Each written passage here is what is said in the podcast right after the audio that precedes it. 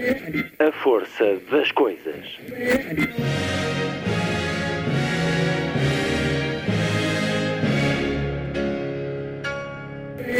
Welcome to the 109th last night of the proms.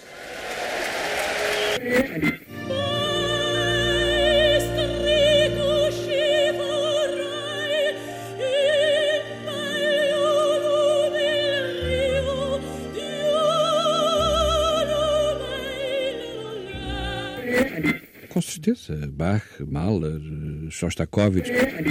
Um programa de Luís Caetano.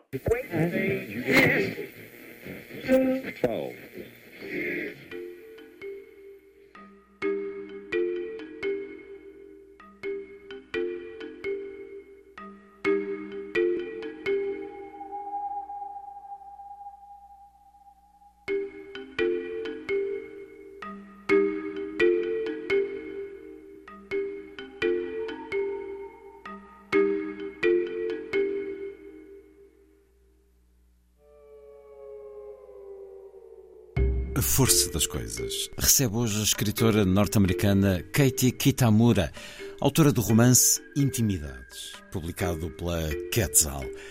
Há vários fascínios neste livro, explorados entre o que tem de luz e de sombra, a linguagem, a arte, a justiça e, muito em particular, a intimidade. Aquilo que nos leva a ter alguém como uma parte de nós, tornando-nos mais fortes, por um lado, mas porventura mais vulneráveis por outro, pelo outro, porque há um outro.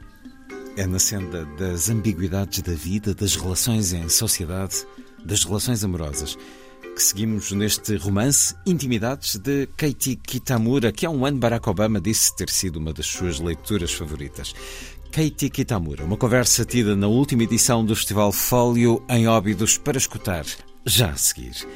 Na segunda hora, recordamos o sérvio Dejan Tiago Stankovic, um dos principais tradutores da literatura portuguesa para o seu país e do servo-croata para Portugal, tradutor de prémios Nobel como José Saramago ou Ivo Andrić, mas para além de levar ao servo-croata a cadência da escrita de Saramago e nos trazer a de vários autores, pôs também na escrita em nome próprio, a cadência da sociedade do Estoril e de Lisboa ao tempo da Segunda Guerra Mundial, no livro Estoril, Romance de Guerra.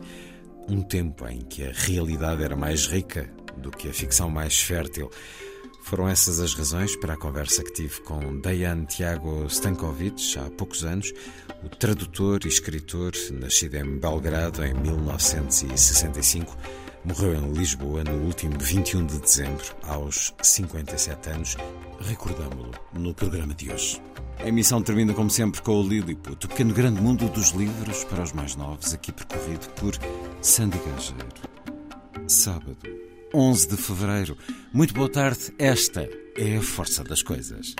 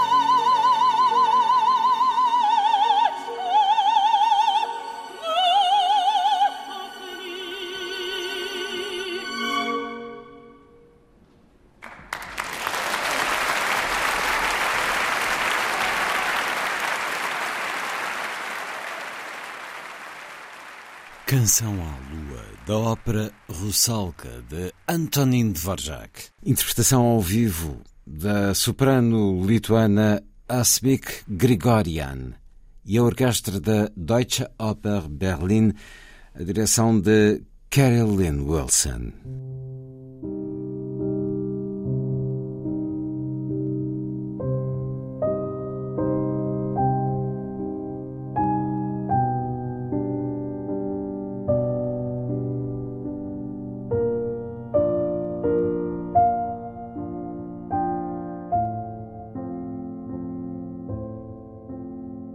Uma só palavra, criminoso, para uma gama tão variada de atos, executados por uma gama tão variada de motivos. Abanou a cabeça e suspirou. Claro está que eu não preciso de lhe dizer isto, continuou ele. É o dia a dia da sua profissão. Lida com palavras. As outras pessoas na sala falavam baixinho ou analisavam as suas papeladas. Ele esperou que eu reagisse. Hesitei e depois respondi. O meu trabalho é tornar o espaço entre as línguas o mais pequeno possível. Isto não era a reprimenda que eu tencionava fazer, como afirmação era tão abstrata que praticamente não dizia nada. E, no entanto, constituía a verdade. Eu não toleraria o significado do que ele tinha feito, daquelas palavras que ele considerava tão insuficientes. O meu trabalho consistia em garantir que não haveria escapatória através desse espaço entre as línguas. O antigo presidente ficou imóvel. Parecia esperar que eu prosseguisse mas recusei-me a acrescentar o que quer que fosse e, por fim, o antigo presidente olhou para o Keys e, relutante, cansado, disse: Bom, continuamos? E finalmente percebi que ele estava entediado. Entediado com a enumeração dos seus próprios crimes, entediado com a delineação de uma estratégia jurídica que o pusesse em liberdade. Observou os advogados em redor da mesa, não os suportava, porque eram a manifestação física da sua culpa da qual eu tinha muito poucas dúvidas. Aqueles homens que o intimidavam com os pormenores dos seus atos. Ele queria livrar-se deles da mesma maneira que queria livrar-se da sua culpa.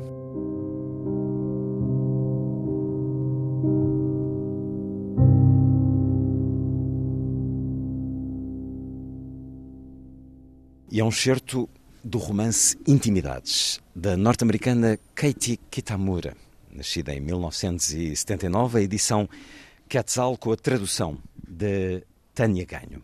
Obrigado por estar na Antena 2, Katie Kitamura. É um gosto. Obrigada por me convidar. Li um certo do seu romance, onde a personagem principal deste livro, que trabalha como intérprete, diz para o antigo presidente que está a ser julgado por crimes de guerra no Tribunal Penal Internacional de Haia: O meu trabalho é tornar o espaço entre as línguas o mais pequeno possível. Eles conversam sobre linguagem e culpa. E no seu caso, Katie Kitamura, o que sente ao ver o seu trabalho traduzido, escutar as palavras que escreveu serem outras, noutras línguas, com outras formas de pensar a linguagem e a cargo de outras pessoas, sente que o livro já não é só seu? I was just thinking about that as you were reading. I was thinking what a strange experience it is to hear the book in another language. I mean, I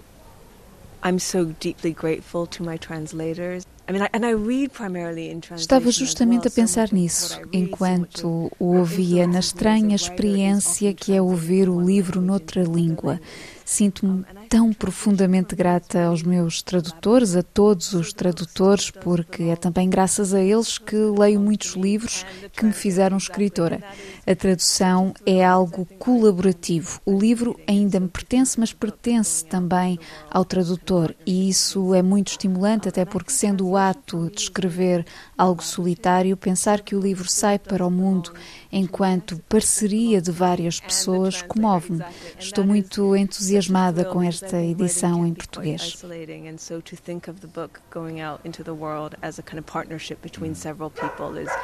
is incredibly moving to me. So I, I'm, I'm so thrilled that, it, that it's out in Portuguese. Alguma vez trabalhou como tradutora ou como intérprete?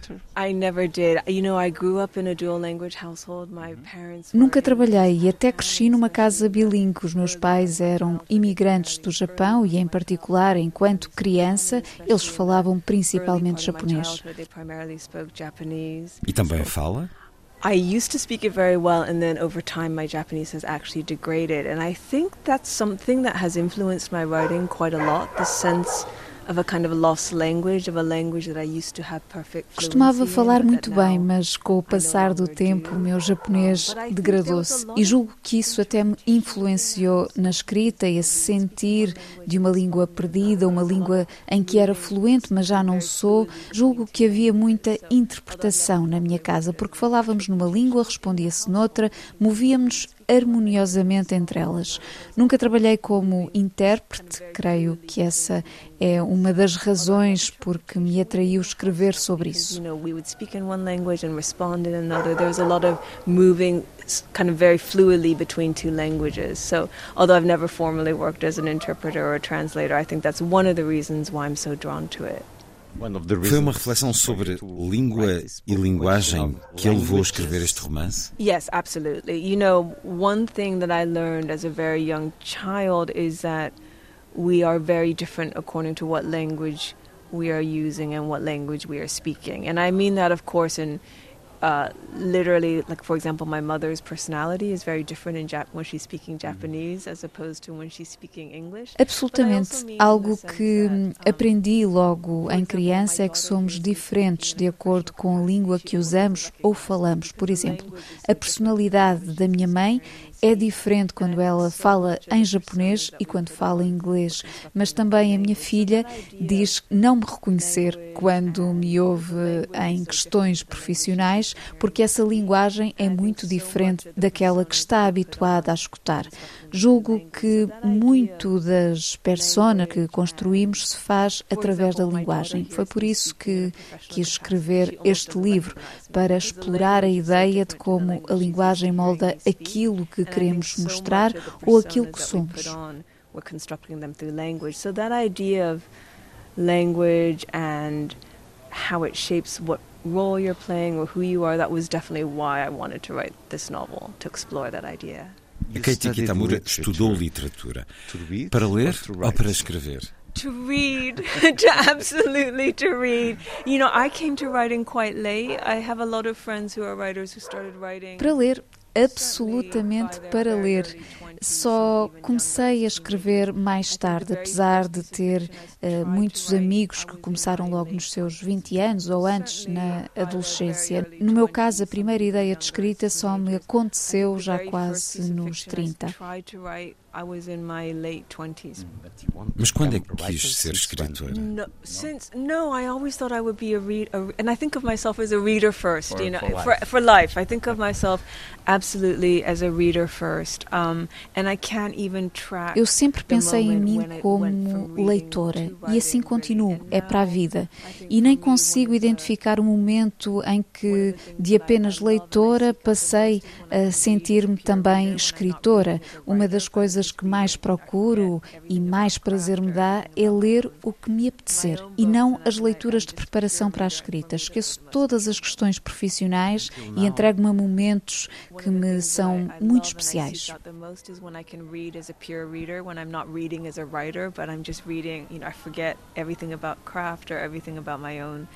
my own books and, I, and I, I'm just a pure reader and for me those are the most special moments.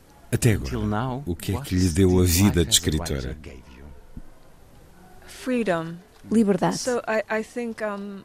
Liberdade económica, financeira? No, certainly not.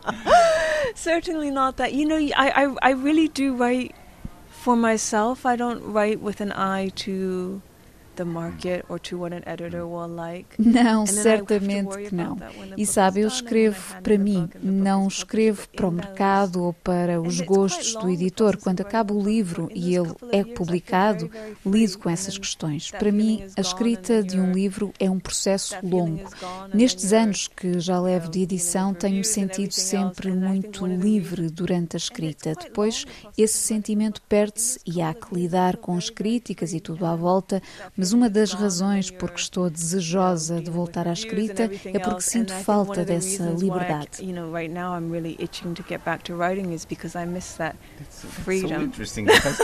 Isso é curioso porque talvez se esperasse o contrário.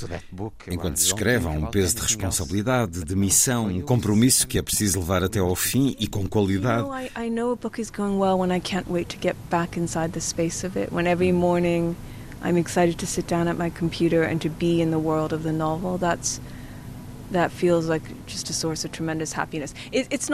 Sinto que o livro está a correr bem quando mal posso esperar para voltar a ele, quando em cada manhã estou entusiasmada por me sentar em frente ao computador e entrar no mundo da história que estou a escrever.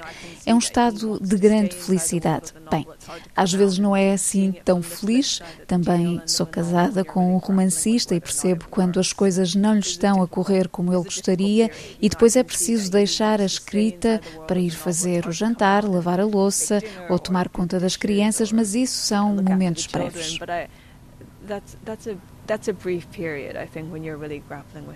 Enquanto escrevia este Intimidades, criou uma relação com a sua personagem, a intérprete, a quem não dá nome, que está a trabalhar no Tribunal Internacional de Haia. Nasce intimidade entre uma autora e uma personagem? Falava com ela, por exemplo? Yeah, absolutely. You know, it's funny writing characters because I think it, it's not that I know I mean, I mean, I hate it when people say things like, "and then the character took me by surprise," or the character started speaking to me because it sounds a little bit mm, semi. But yeah, happens. but but I think there are times when I write a scene and I don't know exactly what the character will do, and that's always very interesting to me. I can try lines out, I can try out lines of dialogue. Absolutamente, é curioso criar personagens. Não é que eu saiba, quer dizer, Detesto ouvir escritores dizerem coisas como e a personagem apanhou-me de surpresa ou começou a falar comigo, mas às vezes escrevo uma cena e não sei exatamente o que a personagem fará. E isso é muito estimulante. Posso tentar diálogos, linhas de ação e aí começam a formar-se os contornos da pessoa que estou a criar. É um processo que depois vai evoluir e no final do livro já conheço bem a personagem, mas fico sempre fascinada com as surpresas que vou tendo. And then that's when you start to find the contour of the person that you are writing. And then that firms up, and then more and more as you move towards the end of the book, you have quite a strong sense of the character. But it's always interesting for me when it's a surprise. A conversa com Katie Kitamura, autora de Intimidades, romance publicado pela Quetzal. O seu romance mostra-nos o que é o trabalho de uma intérprete num tribunal com características muito especiais. A Katie Kitamura fez trabalho de campo, passou algum tempo na Haia, falou com pessoas que têm experiência profissional no Tribunal Internacional. Neste lugar, os testemunhos passam muitas vezes por uma cadeia de traduções. Chegam aos decisores em segunda ou mesmo terceira voz, em segundo ou terceiro entendimento e forma de expressão. Isso de alguma maneira pode transformar o tribunal num teatro e o intérprete num ator. Sentiu isso nas conversas que teve com quem lá trabalha? I did. One of the things that surprised me the most, you know, in my previous novel, I had written a character who was a translator, and I think I wanted to write, again, somebody who was dealing with language, somebody who was transmitting language, and I, I chose the character, the interpreter. And I think at first I thought it would somehow be psychologically very similar to the work of a translator, but in fact, I think it's quite different. And one thing I learned from interviewing simultaneous interpreters is that they're actually very charismatic They're quite outgoing, and in part that's because they have to execute a performance. No meu romance anterior tinha uma personagem que era tradutora e, de certa forma, quis escrever de novo sobre alguém que cria linguagem, que transmite linguagem e escolhi o trabalho de uma intérprete. Pensei que psicologicamente seria semelhante ao trabalho de tradução. Ao conversar com vários intérpretes de tradução simultânea, percebi que não são muito carismáticos e amistosos e, em parte, julgo que isso se deve a terem de representar no seu trabalho diário, porque o valor das palavras não está apenas na sua tradução literal, mas na forma como exprimem afeto, ironia, humor. Tudo isso exige uma interpretação fiel para que possa ser entendido com acuidade. Fiquei, desde logo, muito impressionada com essa capacidade de representação. Observei um julgamento no Tribunal Penal Internacional de Haia e, claro, o drama de tribunal é um género literário, uma narrativa clichê, mas apercebi-me que estão ali contadores de histórias, em certa medida, mesmo que estejam também a apresentar provas, mas todos estão a esforçar-se por contar a história mais plausível da forma mais eficaz possível. É uma contradição que me fascina quando penso nas matérias que estão a ser discutidas neste tribunal. Mas quando leio um bom romance, penso que por trás de todos os artifícios de forma, linguagem, drama, há sempre um elemento de verdade entre eles. Truth seems of utmost importance, but at the same time the truth arrives to us in the guise of this performance or in the guise of this fiction. And of course, you know, without wanting to oversimplify things, that's also what you hope fiction can do. And I think sometimes when I read a really wonderful novel, I feel like through all the artifice of the form and, and the language and the drama, nonetheless, some element of truth is being captured and communicated to me. So that parallel was something that I found myself thinking about. A intimidade é um mistério, é uma capacidade muito humana. É também uma condição que traz fragilidade. Quando somos íntimos de alguém, tornamos-nos mais vulneráveis por isso? Oh, it's such an interesting question. I think certainly in this book it seems as if I have thought about intimacy a great deal in terms of vulnerability. Um, and I certainly was thinking about it, about the kind of two sides of intimacy. There's the intimacy that we all seek out and the kind of warmth and connection that we want with other people. But then there's there's also, you know, the novel has a great deal of sexual harassment in it. Ah, essa é uma questão muito interessante. Julgo que neste romance pensei muito a intimidade em termos de vulnerabilidade, sim. Mas há diferentes formas de intimidade. Há a calorosa que desejamos e procuramos ter com alguém, mas também, e o romance tem-na, aquela que leva a assédio sexual ou a que faz esta intérprete sentir-se próxima de um homem acusado de crimes de guerra, algo que ela procura procura repelir. Estive sempre interessada nesse sentir de atração-retração. No final, creio que a conclusão, eh, dela pelo menos, é que não pode viver sem intimidade e por isso toma a opção no final do livro de arriscar, de dar um passo em frente na direção de uma outra pessoa. push-pull, but I think also the conclusion that the narrator comes to is that she can't live a life without intimacy, and so she kind of takes a choice at the end of the novel to take a risk and to step forward into a kind of closeness with another person. You gave an identity to Deu uma identidade a esta cidade de Haia, mas também Lisboa surge neste romance. Porquê?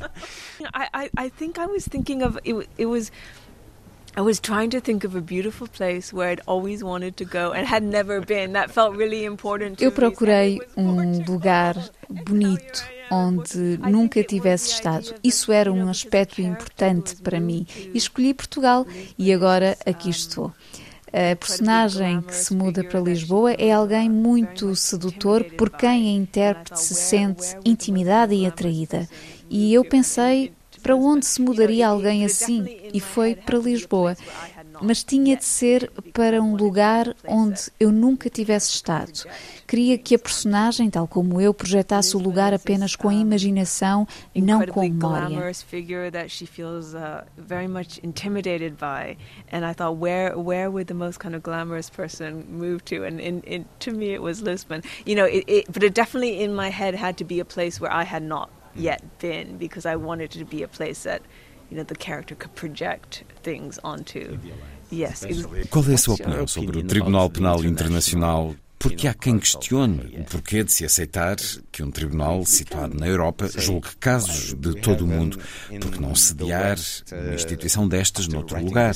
You know, it was interesting because when I started writing the book, I really it was in and it is in no way designed to be a critique of the International Criminal Court, whose work I think is tremendously important. But I did want to think about the fact that it is an institution, and as such, it is É curioso porque quando comecei a escrever o romance não tinha nenhuma intenção que ele fosse de alguma forma crítico do Tribunal Penal Internacional de Haia, cujo trabalho considero ser tremendamente importante. Mas é uma instituição da qual não afastei as questões que a limitam, que pela grandeza do propósito de que se reveste acaba por o fragilizar. O facto de nem a China nem os Estados Unidos reconhecerem este tribunal limitem muito a sua ação. Quando comecei a escrever o livro, idealizei a ação deste tribunal e da aplicação de uma justiça muito pura, mas ao conhecê-lo mais de perto, aliás, depois de publicar o livro, muitos jornalistas conhecedores da ação deste tribunal vieram falar comigo e não manifestaram grande crença no seu futuro. Seja como for, escrevi apenas algo ficcional. I mean, I suppose one surprise to me was after I wrote the book, I, I did speak to a number of journalists who did not seem to have a very optimistic view of the future of the court and who, of course, have a great deal more authority than I do to speak on the matter. Um, but for me as a fiction writer, it was less to kind of create a critique and more just to think through the reality of what it would mean to be part of an institution that was caught up in these activities. Katie Kitamura assistiu no Tribunal da Haia ao julgamento do ex-presidente da Costa do Marfim, Laurent Gbagbo, acusado de ações que originaram mais de 3 mil mortos. Well, you know, I, I think fiction is funny because it's it's it's on the one hand,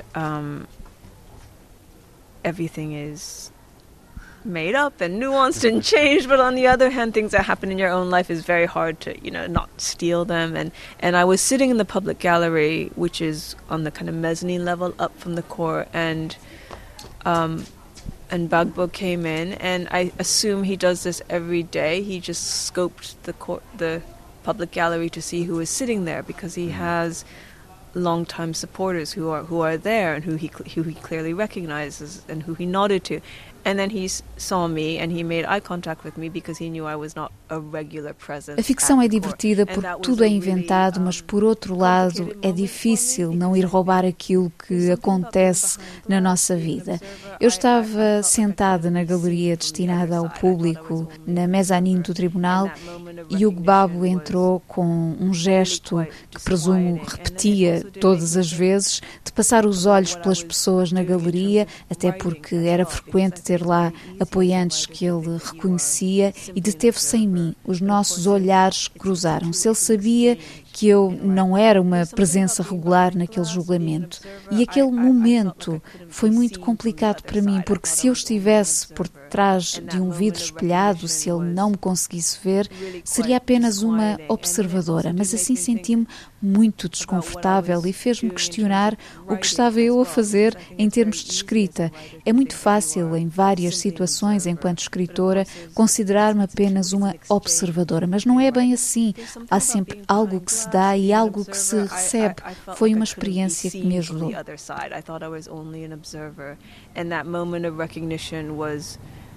really quite disquieting and then it also did make me think about what I was doing in terms of writing as well because I think it's very easy as a writer to think that you are simply an observer but of course there's it's it's a two it's an exchange in writing and, and so I it, it was a very useful moment for me Também esse foi um momento de intimidade, de si para com ele, mas também no conhecimento de si própria. It made me think about my own responsibilities to a situation, my own complicity, my own position, you know, and to not, and that's actually something that is very Sim, foi, fez-me pensar nas minhas responsabilidades, nas minhas cumplicidades, na minha posição, e isso atravessa muito das reflexões da personagem sobre o nunca sermos neutrais numa situação, de estarmos sempre implicados de alguma forma. E claro que roubei para o romance esse momento em que o ex-presidente fixa o olhar no meu. bystander that they were always implicated in a situation and and I completely stole the moment of the former president looking up at Intimidades de Katie Kitamura. just arrived at Kitamura acabou de chegar ao Festival Fólio de Óbidos, que nesta edição tem por tema o poder. Que poder gostaria de ter? Would you like to have? Special power. poder especial ou um superpoder, se quiser. You know, I think there there are two that come to mind immediately. One one is um one is I suppose the power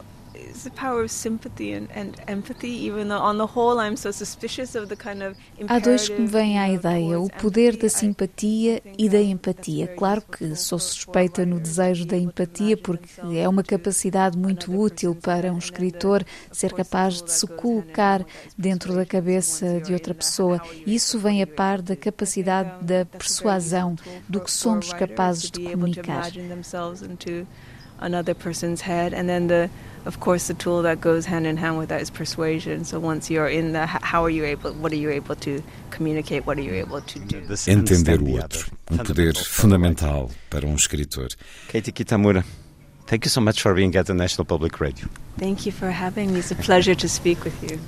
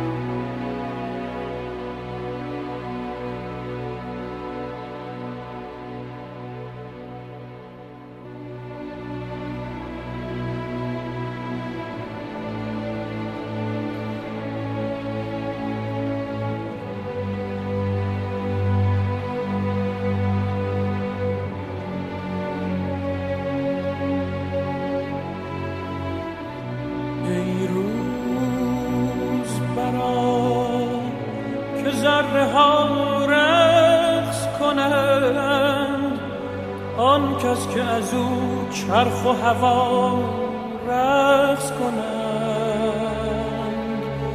جانها ز خوشی بی سر و پا رقص کنند. در گوش تو گویم که کجا رقص کنند.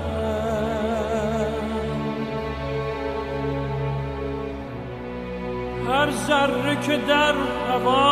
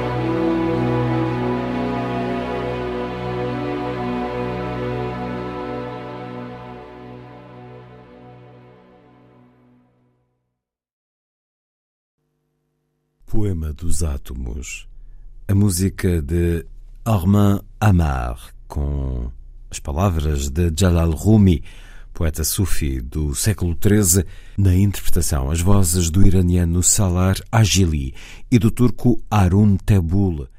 Daqui a pouco recordamos Dejan Tiago Stankovic, um notável tradutor, autor de Estoril, um romance de guerra, livro publicado pela Book Builders. Dejan Tiago Stankovic deixou-nos no último 21 de dezembro, aos 57 anos.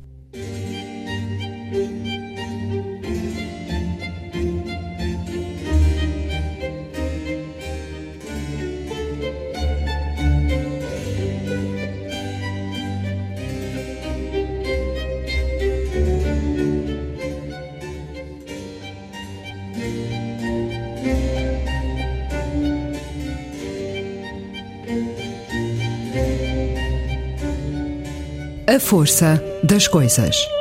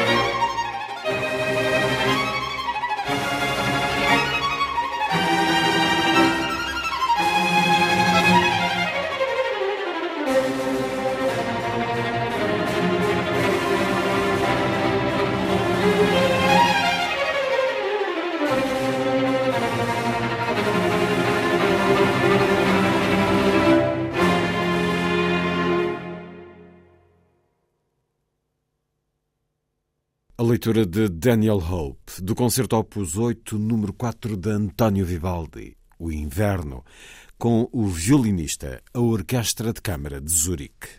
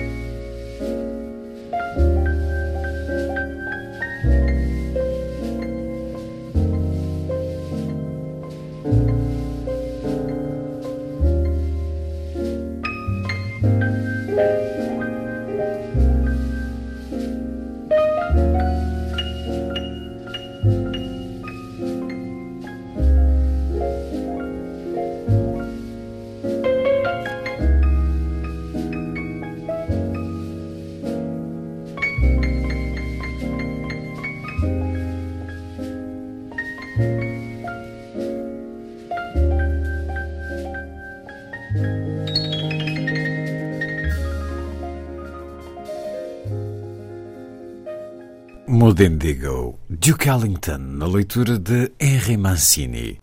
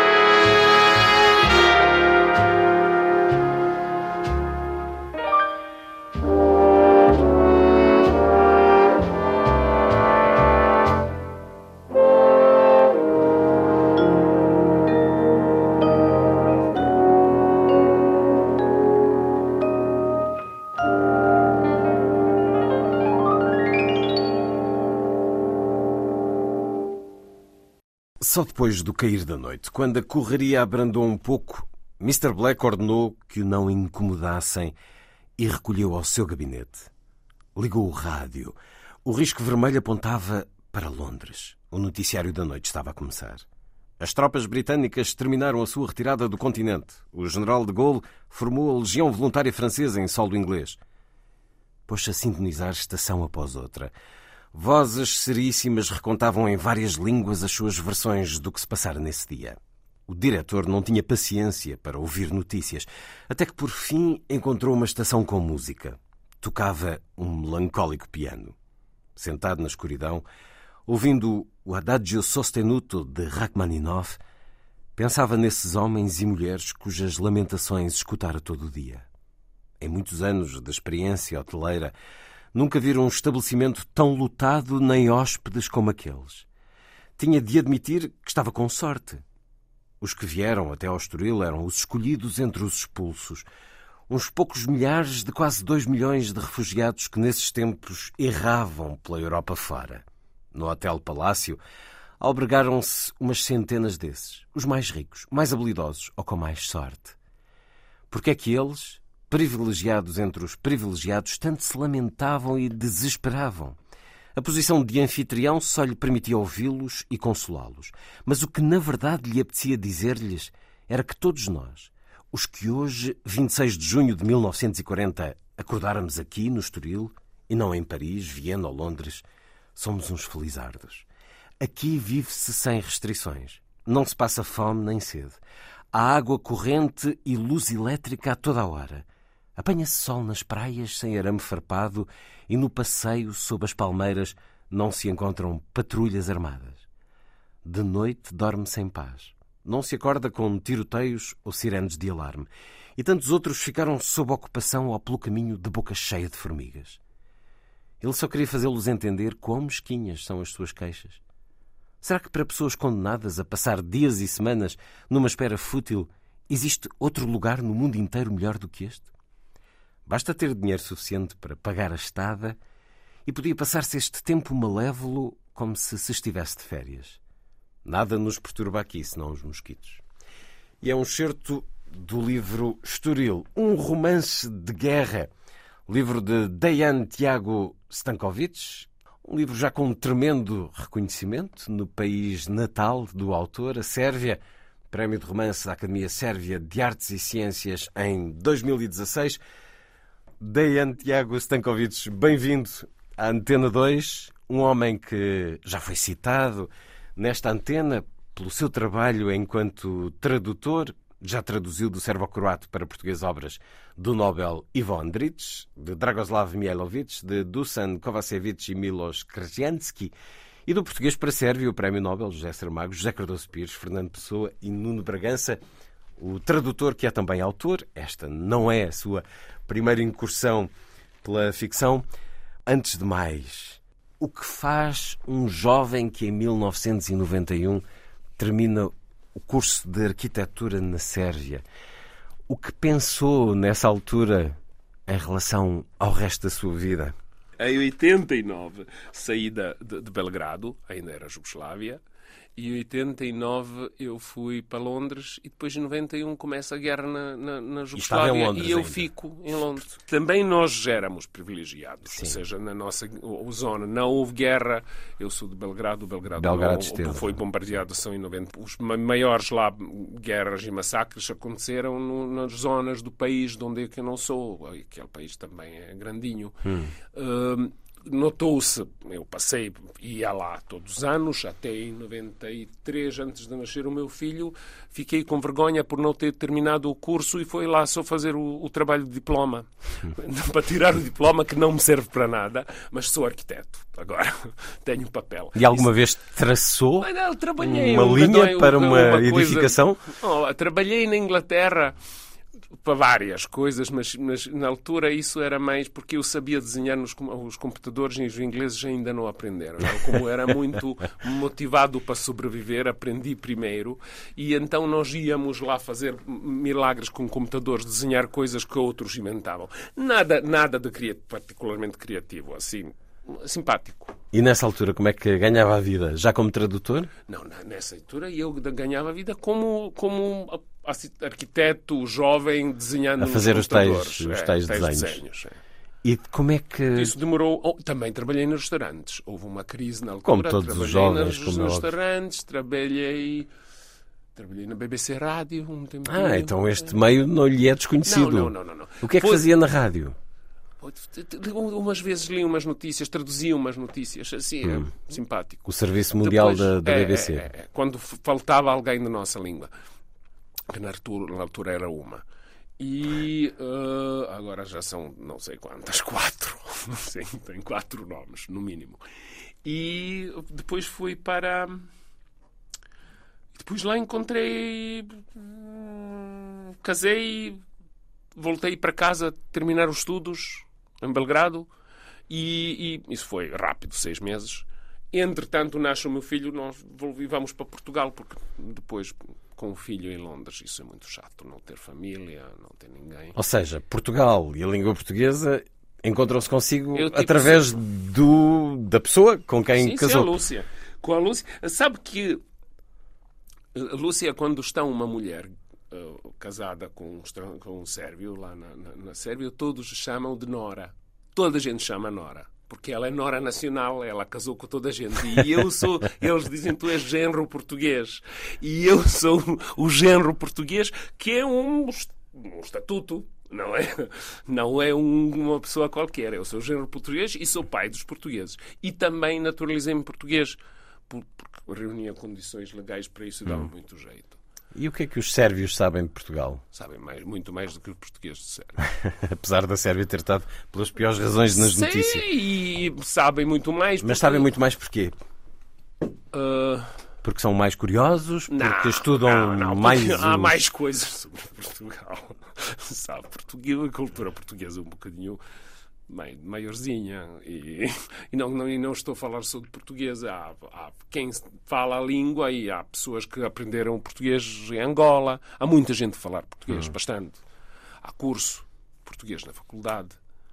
Há em Belgrado há muitas traduções literárias quase tudo que quer dizer, eu comecei praticamente como pioneiro. Foi a primeira coisa que traduzi e que foi traduzida diretamente do original que eu saiba. Principalmente o Saramago foi o Memorial do Convento. Logo depois, uma colega minha traduziu A Morte do Ricardo Reis e depois eu traduzi mais dois romances. Hum. Essa responsabilidade de traduzir Saramago é um peso extra não. ou não? Absolutamente. Ou uma alegria? Não, eu vou-lhe dizer como é que eu escolhi. escolhi. Eu traduzi muito poucos livros. Eu traduzi 8, Bom, 10, com... 10 livros. Mas com vida. os melhores nomes. É. Isso. É o filé mignon. Ainda bem que foi, que foi que disse, porque não foi eu. Eu escolhi, eu foi o primeiro. E o primeiro pode escolher. Ah. Eu escolhi primeiro da literatura portuguesa aquilo que eu gostei tanto, que estava com inveja por não ter sido eu a escrever, o escritor disso, que não ser da minha autoria.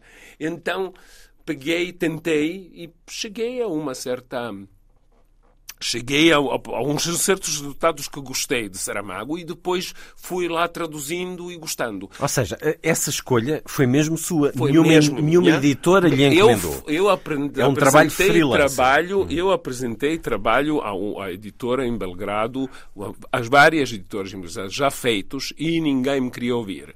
E eu montei uma minha própria editora, publiquei o livro e li, no, no ano seguinte Saramago ganha um prémio Nobel e nós tivemos 25 edições. Ou seja, foi um jogo bem jogado. Depois traduzi, traduzi mais dois, dois mas ensaio sobre cegueira e Evangelho segundo, segundo Jesus Cristo e parei. Na altura já sabia o português suficientemente bem para traduzir para português. Falava ou seja, escrevia bem. Eu escrevo melhor do que falo, porque tenho tempo para pensar e depois corrijo se, se me apanho um erro. Agora, eu ouço os erros gramaticais que dou e até pronúncia, mas não dá para voltar para trás. Na escrita dá. E fui fazer. Escolhi Leandrich, ou seja, escolhi um livrinho pequenino que, que eu acho é a melhor novela que escrita alguma vez em língua servo-croata. Pátio, Pátio Maldito. Pátio Maldito é uma coisa de 115 páginas, uma joia, um diamante polido, polidíssimo. Uma, uma estrutura de rondo musical fantástico. Saiu cá na Cavalo saiu, de Ferro? Saiu na Cavalo de Ferro. Hum. Então, o que é que fiz segunda vez? Segunda vez peguei no livro, traduziu e foi junto a, a, a editoras aqui e escolhi. Foram duas, não sei qual era a segunda, mas a primeira interessada foi Cavalo de Ferro. Foi a primeira tradução. A Andres já estava traduzida, mas através de terceira língua e Sim. não estavam satisfeitos com as traduções. E traduzimos, trabalhamos um bocadinho mais na revisão, mas fizemos aquilo muito bem. Eu estou ultra satisfeito com aquilo. Depois traduziu os outros, do depois Andrich, traduziu os outros. Sobre Brina. Agora, uma coisa com tradução é que o mais, mais bem escreve o, o escritor, mais fácil é traduzir, porque ele não, dá, não, não esconde nada, está tudo muito bem dito. É muito difícil. Quando escreve, uma pessoa escreve na própria língua. Muitas vezes diz uma coisa que não faz muito sentido, mas me diz tão bem que o leitor nativo não nota. Quando eu traduzir, preciso traduzir isso para a língua, a língua vê-se que é uma banalidade, que a pessoa está bem escrita e que nem devia estar lá. Então, os grandes escritores não têm essas banalidades. E por isso é que são fáceis de traduzir. Andrich, por incrível que pareça, que talvez é mais sério o escritor do que o, o Saramago. Mais sério, século, mais sério, mais sério em que sentido? Que é mais do século XIX. Mais formal? Mais, mais formal. Mais, mais formal, mais clássico. Eu, mais clássico. Ela é muito mais fácil de traduzir porque cada frase dela, que são muito compridas e muito complexas, é perfeita. Tem no dicionário há sempre não há não há gíria, está tudo perfeito. O Saramago, porém, tem aqui não é problema traduzir Saramago nem é, nem é isso não é uma língua que é inacessível. O Saramago tem ritmo. O Saramago vai tra tra ta ta Há uma cadência. E depois eu, todo o que faço, eu leio em voz alta. Agora é a primeira vez que leio, leio ouço outra pessoa, ouvi outra pessoa ler aquilo que eu escrevi em livro. português. Já, já tive uma leitora que me leu em sérvio, já li para mim próprio, gravei em português, com pronúncia do ucraniano, mas, mas, mas o ritmo também importa. Escreveu em português ou em sérvio este livro? Isto é muito difícil e nem me se me torturasse, vou admitir a verdade inteira, mas Foi, o... Não diga que andou a saltar. andei, a sal... andei a saltar. Já está nesse ponto. Não é está... Sabe, está é uma... dividido. Não, está uma, há uma, sempre uma versão do controlo. Ou seja, eu escrevo uma coisa numa língua e acontece que, naturalmente, eu sempre, se fosse um tema, um tema neutro, talvez eu começaria em sérvio ao servo-croata, porque isso é aquilo que o sonho. A maior parte das vezes sonho nessa língua. Mas nem sempre, cada vez menos, isso cada vez mais confunde. Mas, mas o, o nosso, quando comecei, é uma, control, uma versão de controle, porque eu escrevo uma coisa, termino nessa língua. E depois faço tradução e na tradução vou corrigindo o original e vou ajustando um ao outro e tiro aquelas coisas que não fazem sentido numa língua, ponho outras, faço jogos de palavras. Isso é muito engraçado e eu, no final do, da, da escrita, tive 300 50 páginas em duas versões e já comecei a traduzir para inglês e cheguei à conclusão que é um bocadinho demais para a minha caminhoneta, porque saía-me um bocadinho básico demais, então arranjei quem melhor do que eu para me traduzir para inglês. Mas nesse concreto livro há partes que foram inicialmente escritas em português por razões óbvias, porque sou, estou a falar da PID Claramente que não vou falar em sérvio, que não vou escrever primeiro em sérvio, primeiro falo. E quando são os diálogos, é sempre na língua original que se escreve primeiro, não é? E depois se traduz. Até para viajar melhor para a sim, situação, sim. a circunstância, o momento histórico. Dejan Tiago Stankovic, tradutor que não se sente traidor e autor agora deste romance estoril, um romance de guerra. Dejan Tiago Stankovic a descobrir que a realidade foi mais rica que a ficção mais fértil neste momento histórico em Portugal, quando éramos o lugar de passagem, a porta de saída para quem fugia à perseguição nazi e à Segunda Guerra Mundial.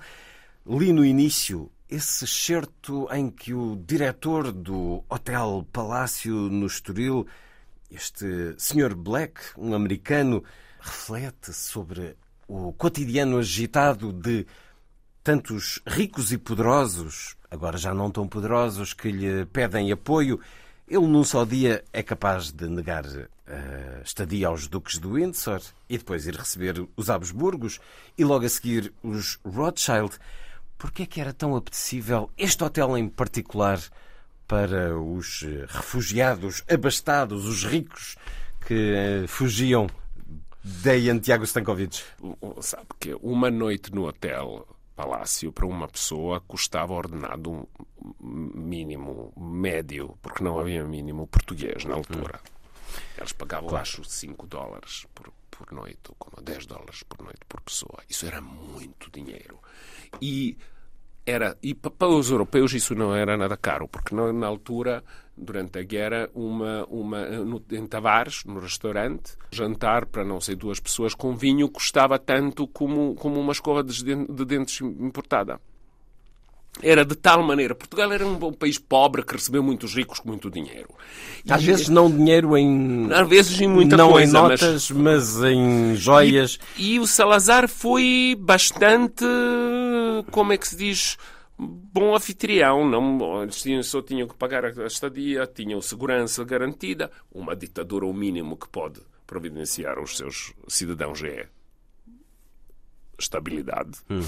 Dizer, isso, é que... isso, isso leva-nos para o papel da Mas PVDE. eu digo do hotel. Sim. Hotel foi melhor, também tem a ver com... O hotel foi melhor registado. Eu escrevi livro utilizando os, os, os, O hotel primeiro tem algum sentido de história. Não tem muito, arquivo? mas tá, tem. Melhor do que os outros. Tem outros os não... livros de Tem livros de registros. época? É isso, mais ou menos. Hum. Uh, uh, o hotel foi muito bem. A polícia, a PID estava muito presente lá tem muita coisa Este inspetor isso. Cardoso, que é, inspetor Cardoso é uma, é uma personagem inspirada é, na figura ou em alguém em particular? Sabe que polícia não tinha cara? Tinha só Eu apelido. Tinha, tinha, tinha um só, apelido. Não, Se não era Cardoso, cara. era o É. Silva. ou- Não tinha cara, ninguém sabia quem é. Então podia ser Silva também. Foi Cardoso, porque eu me lembro de alguém escrevia Lenha Cardoso em algum lado. Estava escrito Lenha Cardoso. Quer dizer, ninguém Cardoso. sabia quem era. Sabiam os, as pessoas Não assinavam, Sim, sabe mas, que quando mandavam. mas os- quando entravam, os, os funcionários do hotel sabiam quem eles eram, presumo. Sabiam, sabiam. Mas, por exemplo, mesmo na correspondência entre a PID, muitas vezes diz só função e assinatura, nunca está escrito o nome. É muito difícil, mas essas, essas- esses papéis dizem muito e parecem que todos foram escritos por- pela mesma pessoa. O estilo é tão.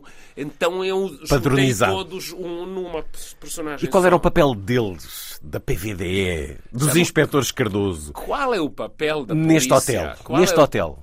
Qual o que é é que eles vigiam para que nada aconteça É ou participam também numa ação de, digamos, pequena espionagem à procura de informações para, para troca, digamos eu assim? Posso lhe dizer que aquilo que eu percebi do Estado Novo, e estudei muito sobre o Estado Novo, é uma invenção muito portuguesa. E muito portuguesa pelo facto que o Estado Novo servia à polícia, servia para manter o status quo, para nada mudar, mudasse, porque só pá, é melhor assim do que pior. Então era para pôr todo. Eles sabiam tudo sobre todos e reagiam só em situações extremas. Deixavam aquilo que alguém se queixa na cozinha, isso não importa. Importa é que as pessoas não se un- unem e não façam organizações políticas. Isso é que é importante. É o resto, o que é que o povo fala, o que é que se fala na cama, o que se isso não tinham muito Eram quase interesse. funcionários do hotel, uma espécie de Sim, sim. funcionários de E a gente políticos do hotel. polícia. E toda a gente era lá polícia. E toda a gente trabalhava para alguém. Ou seja, isso eu não sei. Isso é que dizem. Eu só repito aquilo que encontrei nos materiais. Que quando uma importan- notícia importante, isso passava a vários níveis e o que é que ele era relevante chegava até o topo. Quer dizer, mesmo assim, PJ, hoje em dia a PJ funciona muito bem porque tem os velhotes nas janelas que sabem tudo o que se passa no, no, no, bairro. É uma rede à moda antiga. Eu, eu vi na, na moda antiga uma rede de CCTV, vigilância. Isso tem, sabe onde é que tem? E se calhar de- tem, há muitas coisas que preservam por muito tempo. No Cairo, nos países árabes, não se veem as mulheres, mas mulheres veem tudo. Estão atrás das grades e estão, passam os dias a olhar e não se passa tudo na rua sem toda a mulherada saber e não há uma na rua. Em Portugal não é assim, mas de 800 anos mantém-se uma certa rede de vigilância, não? Está-nos nos genes. Sim. Falou nos objetos. Este romance eh, acaba por ser fruto, por resultar também de, uma, de um encontro com alguma memorabilia, com alguns objetos encontrados? Ou então é o autor a querer seduzir-nos com esta história? Há aqui uma figura que, enfim, já conhecemos, porque falamos aqui da história portuguesa do século XX, uma história que durante décadas não foi muito tratada, nem trabalhada, nem divulgada, mas que nos últimos tempos, nos últimos anos, o tem sido, felizmente, e por isso vamos uh, sabendo, já conhecíamos algumas das personagens, então, que Dayan Tiago Stankovic chama para este romance, nomeadamente um enigmático, sedutor, eh, espião, eh, Popov, um homem que inspirou a figura do agente 007 de James Bond de Ian Fleming, e é eh, desse homem uma série de objetos com que se cruza, inclusive esta fotografia de capa, Diane, uhum. em que uhum. temos uma porta e à soleira dois homens, parece-me, e uma mulher. E uma mulher, é. Uma vestida um bocadinho à Maria Rapaz, mas uma mulher. É. Fale-nos, conte-nos a história desta fotografia. Eu vou-lhe assim contar. O, o primeiro contacto, o, o, Popov não é, não tem papel principal neste, neste romance. Não. Há quem diga que o papel principal neste romance é o Atela. Eu não digo. Há quem diga que o Estoril eu também não digo. Eu acho que o papel principal neste, neste romance é Portugal dessa época. Sim. Sociedade portuguesa. Consubstanciado naquele hotel e naquelas Sim, pessoas. naquelas pessoas. E uma das pessoas é o Popov, que, para além de ser um ricaço e bom vivant, era espião duplo que toda a gente sabia, ninguém sabia e nunca vamos exatamente saber o que é que se passou na vida, só sabemos que ele teve muita influência depois na, na, na enganar nos, os, os alemães, os, os, os nazis da, da, da invasão de, dos aliados. Colaborou com vários, mas, mas ele também foi útil. Ele passou bastante tempo em Lisboa e ele, como era bom vivant, gostava de gastar dinheiro. Aquilo era barato. Ele ganhava muito bem de ambos os lados. Ele pediu dinheiro e eles davam-lhe. Sim, eles davam-lhe. Ele passou muito tempo em Lisboa. Entretanto, assim eu primeiro, o que é que me despertou interesse para esta história? Foi ele. Depois foi, foi, ia descobrindo as outras pessoas que passaram por aqui, famosas, depois menos famosas. Depois encontrei uns papéis particulares. E, no final, fico a saber que a família com quem me dou muito bem, que são Nikolic, Aprila de Bril Nikolic e Chica, Chica Costa, o meu Tio Costa, digo eu. Ela é imigrante, que tem filhos portugueses e os nossos filhos, do Brila, que é médica aqui, ela é, ela é Portanto, tipo sérvios filho, que vivem em Portugal vivem há mais tempo. com portugueses. Fique, vivem cá desde, desde quando? 41. 41. Hum. Quando a família mudou, ela muito bem lá, mudou para cá durante a guerra Precisamente e, em vez de para sair, escapar à guerra. Ficaram cá. Estabeleceram-se cá e continuam a ter uma quinta aqui perto de, de, de, de, Lisboa e eu fui um passo lá muito tempo fui em Otília a única portuguesa verdadeira 100% a 100% na casa diz-me olha a falecida Gordana que é uma das personagens do livro tinha uma mala que o Popov ao fugir deixou e nunca mais foi ter, veio ter connosco. Uma então, mala de Dusko Popov? Uma, ali. uma mala de Dusko Popov. Guardada ali porquê? Porque ele é que eles fugiu não... à pressa hum. e ficou-lhes dever muito dinheiro. E depois nunca voltou. Pronto, ficou lá a bagagem. A mala, é. boa maneira ficou daqueles lá, ficou lá, trapaceiros. Mas era típico, típico, ele era muito caloteiro e era típico, era ultra rico.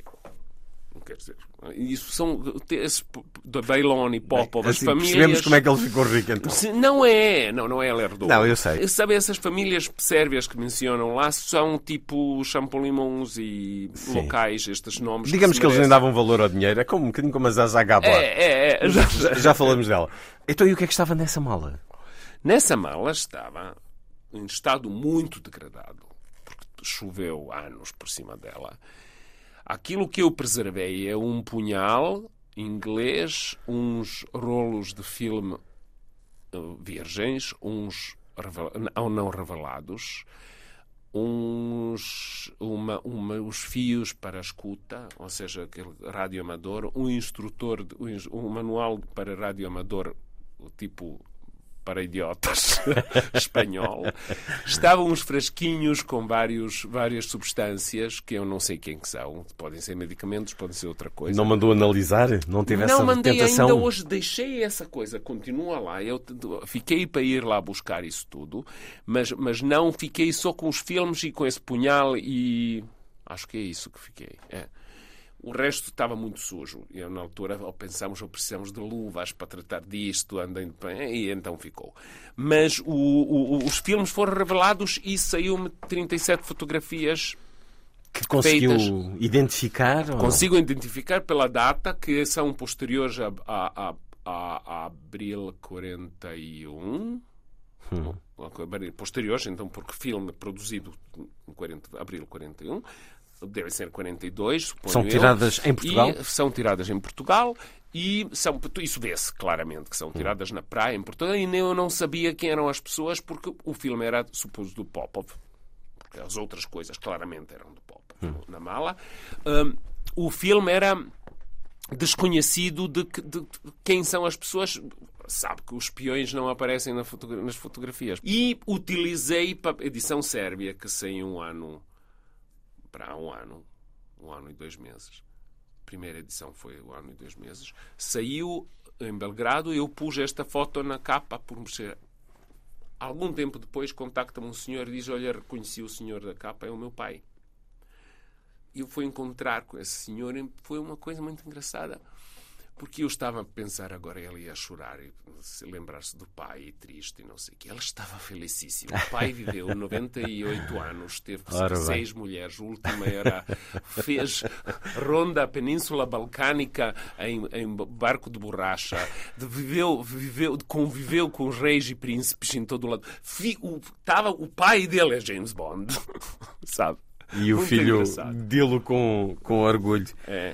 É uma das personagens que confluem para uma eh, personagem essencial a deste hotel, onde chega um rapaz aos 9 anos, Gabi, um judeu que vem de Antuérpia e pede para ficar por tempo indeterminado no Hotel Palácio. Há de ficar, de facto, sete anos, há de tornar-se uma espécie de amuleto e ser generoso para com o pessoal. Alguma referência verídica a este rapaz? Há, há- há vários casos. Não sei desse, nesse hotel. Não Eu- concretamente eu- não, não este, né, este mas não concre- crianças que se Eu perdiam dos dizer- pais não. e que Isso traziam sabemos- alguma riqueza. sabemos que há, há na- na- na- em qualquer guerra e neste momento eu tenho uma amiga que trabalha com refugiados sírios em 15 negativos em Belgrado e diz que hoje receberam um caminhão, um, um- um autocarro cheio de refugiados, migrantes sírios e, e, eh, com menores. Os próprios pais Sem pais. Pais mandam. mandam-nos para que eles Mandam, se opa, salvem. Tens mais sorte de surgir. E isso eu vi agora, com os meus olhos, últimos anos que estou a seguir muito bem esta. esta vi que isto é, acontece. Mas esta concreta ideia de chegar é de uma carta de um, acho, familiar de Aristides Sousa Mendes, cônsul português ah, em, em Bordeus, que emitiu aqueles vistos muito famosos e- e- e E salvou fez milhares de muito, pessoas. salvou muitos milhares de pessoas e fez muito orgulho nacional, quer dizer, é uma pessoa boa. Esse senhor eh, escreve, um, um familiar dele escreve uma carta de Bordeus e fala, carta e fala da saída do próprio Aristides Sousa Mendes de Bordeus e nessa comitiva que ele contra as vontades espanholas, conseguiu o último grupo passar a fronteira com, com todos aquele aparato de embaixador e que se impôs aquilo com, nas, alguns em Pirineus, onde eles não tinham notícias que já os vistos já não funcionam. O... Mencionava-se um miúdo assídico de 9 anos, belga, com mala cheia de diamantes. Pronto, temos a personagem. Temos a personagem. Eu, ela foi à minha procura. É uma personagem tocante. É de. Pode qualquer pessoa, qualquer criança, Sim, qualquer criança de deixada, não seja, com diamantes sem diamantes. O dinheiro ajuda. Dinheiro ajuda, mas não resolve. Ele vai de crescer nestas circunstâncias de guerra, É, vai crescer aventuroso e ajuizado. Vai. Escutamos-nos a ter conversas com o homem grande. Aqui um certo. No dia seguinte, no Liceu Francês de Lisboa, os alunos e membros da colónia francesa receberam um convidado especial. Antoine de Saint-Exupéry, apresentado como o grande escritor, poeta e piloto francês. Gostaria de lhes falar sobre o medo, anunciou. Viver é estar consciente de que não estás morto segundo após segundo enquanto as bombas estão a cair à tua volta e dentro de ti se junta a Bill, afirmou.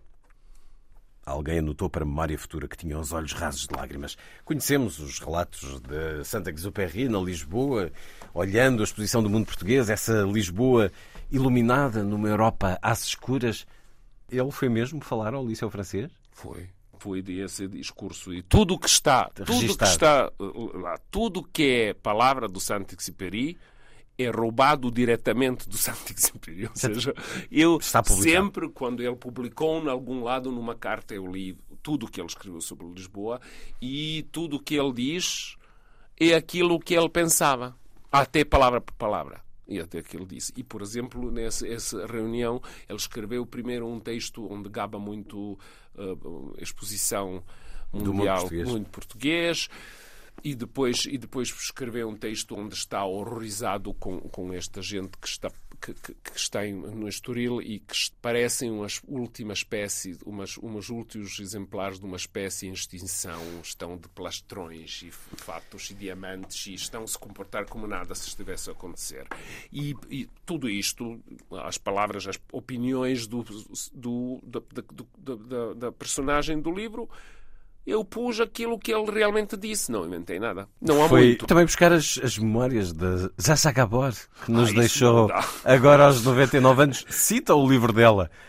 Olha, Zaza Gabor, pelo que eu saiba, mas entramos em dois, dois. Isso são dois extremos. Falando, eu li muita coisa. Li todos os jornais da época. Li tudo o que havia da época. Li muita coisa sobre a época. Eu sei muito sobre a época. Já sei, não utilizei um décimo daquilo que aprendi no livro. Mas há dois extremos. Uma são vidas de, dos, dos espiões, que nunca se sabe porque todos mentem.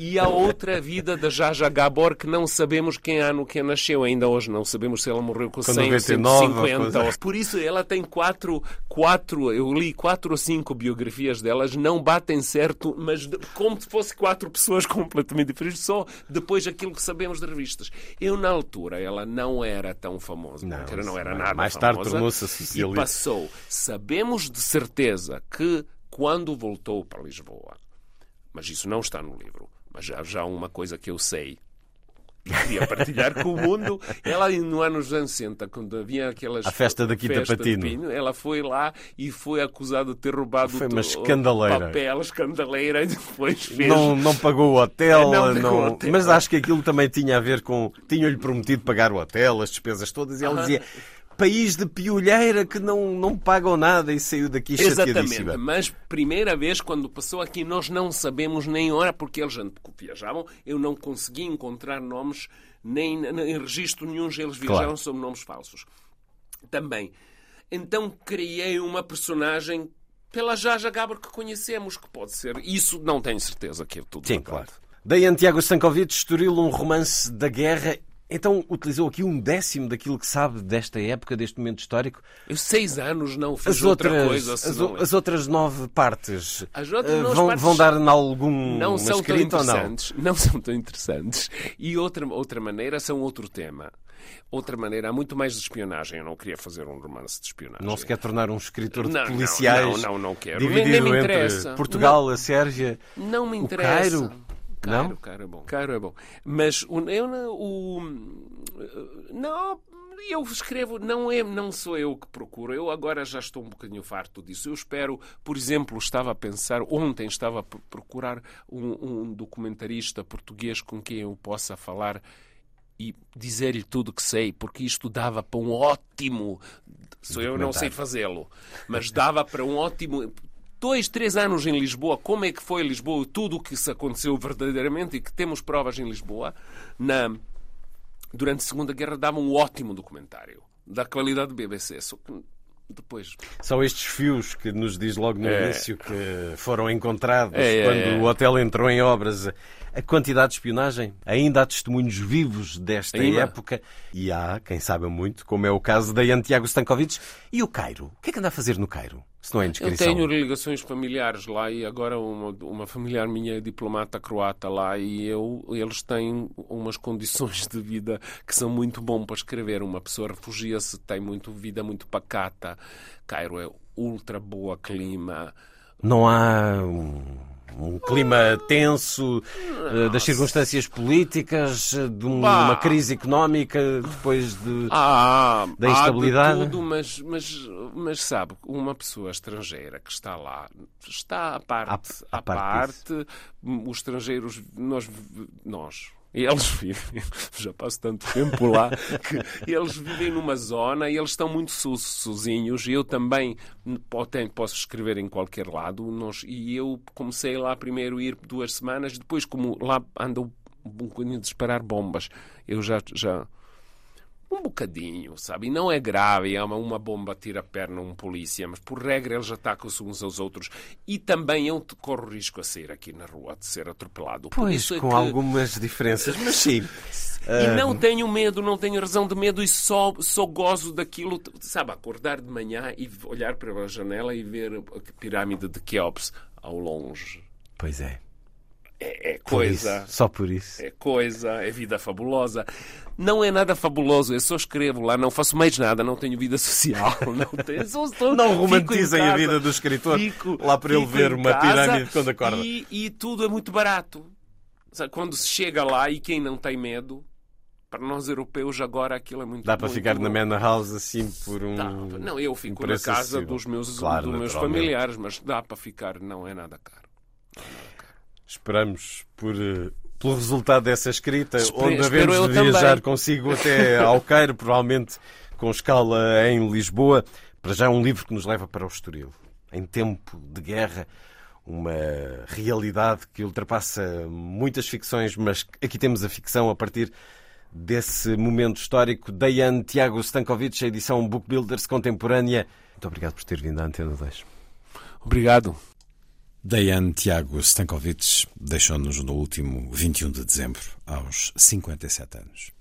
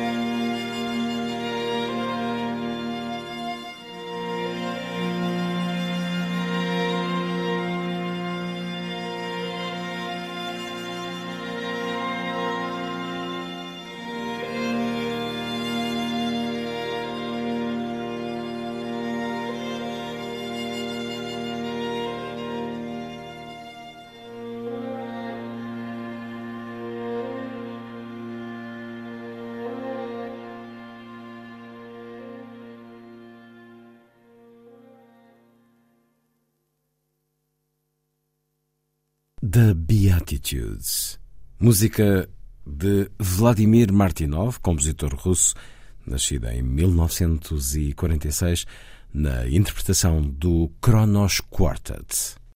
A seguir, Lilliput é o pequeno grande mundo dos livros para os mais novos, percorrido semanalmente neste programa por Sandy Gageiro. Diz Lilliput. Lilliput, Lilliput. Lilliput.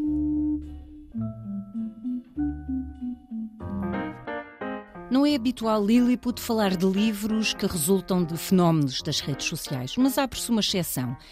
Kaby Lame era um jovem senegalês a trabalhar como operário em Itália quando a pandemia nos fechou em casa e perdeu o emprego. Foi então que começou a postar vídeos de comédia silenciosa no TikTok, apontando pessoas que complicam tarefas simples sem motivo algum. It's magic. Um ano depois já era a segunda pessoa mais seguida no TikTok no mundo e a primeira na Europa. Não tardou a chegar ao primeiro lugar em todo o mundo, com mais de 225 milhões de seguidores entre o TikTok e o Instagram. Não perdeu o pé, pois o objetivo também era ajudar a família. Me sinto, me sinto meglio. Ho aiutato la mia famiglia, ho aiutato, ho aiutato alcuni miei amici. É, Já pousou para a marca de alta costura Hugo Boss, é convidado para participar em conversas e programas e agora encontramos as piadas e aventuras em livros para os mais novos. São livros divertidos, sinceros e despretensiosos. Em Portugal são editados pela Nuvem de Tinta.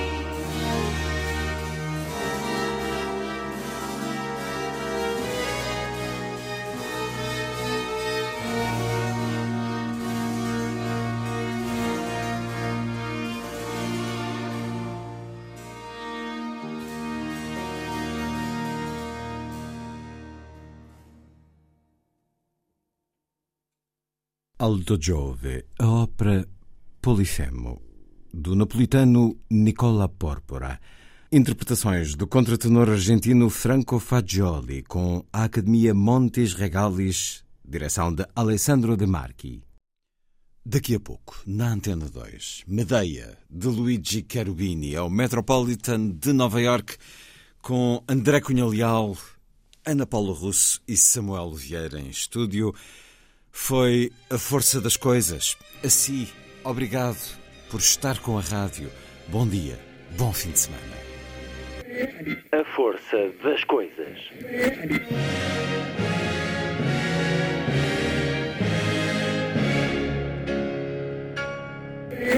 Welcome to the 109th last night of the proms.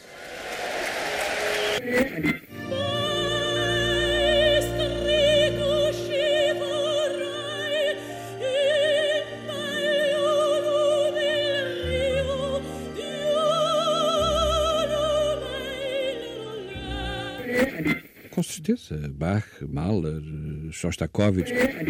Um programa de Luís Caetano. 12.